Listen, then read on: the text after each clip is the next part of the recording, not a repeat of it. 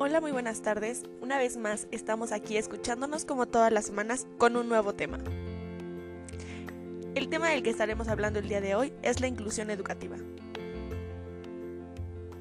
Según la definición que nos brinda la UNESCO, la inclusión se ve como el proceso de identificar y responder a la diversidad de las necesidades de todos los estudiantes a través de la mayor participación en el aprendizaje, las culturas y las comunidades, y reduciendo la exclusión en la educación.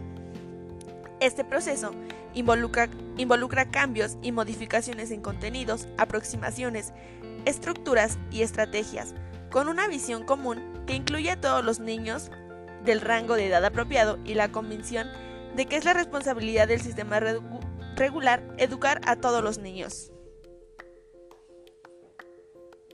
Pero, ¿qué significa la educación inclusiva?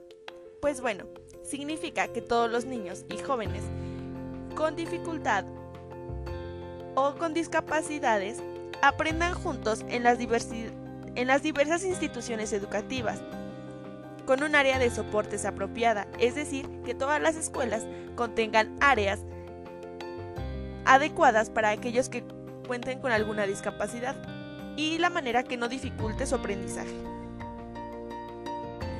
De tal manera que esto no afecte la calidad de la experiencia, con la forma de apoyar su aprendizaje, sus logros y su participación total en la vida de la institución. Pero, ¿cómo, cómo debe ser una educación inclusiva? Esta debe crear un espacio acogedor, teniendo como horizonte la autonomía del alumnado.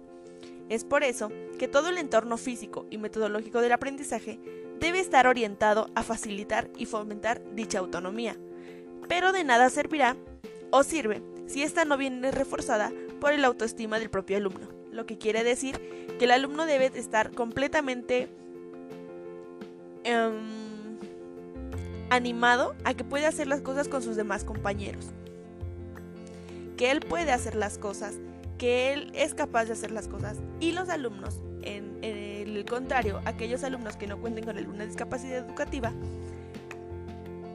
junto con, con aquellos que sí la tienen, aprendan a llevarse mejor y estos aprendan a llevar una educación inclusiva.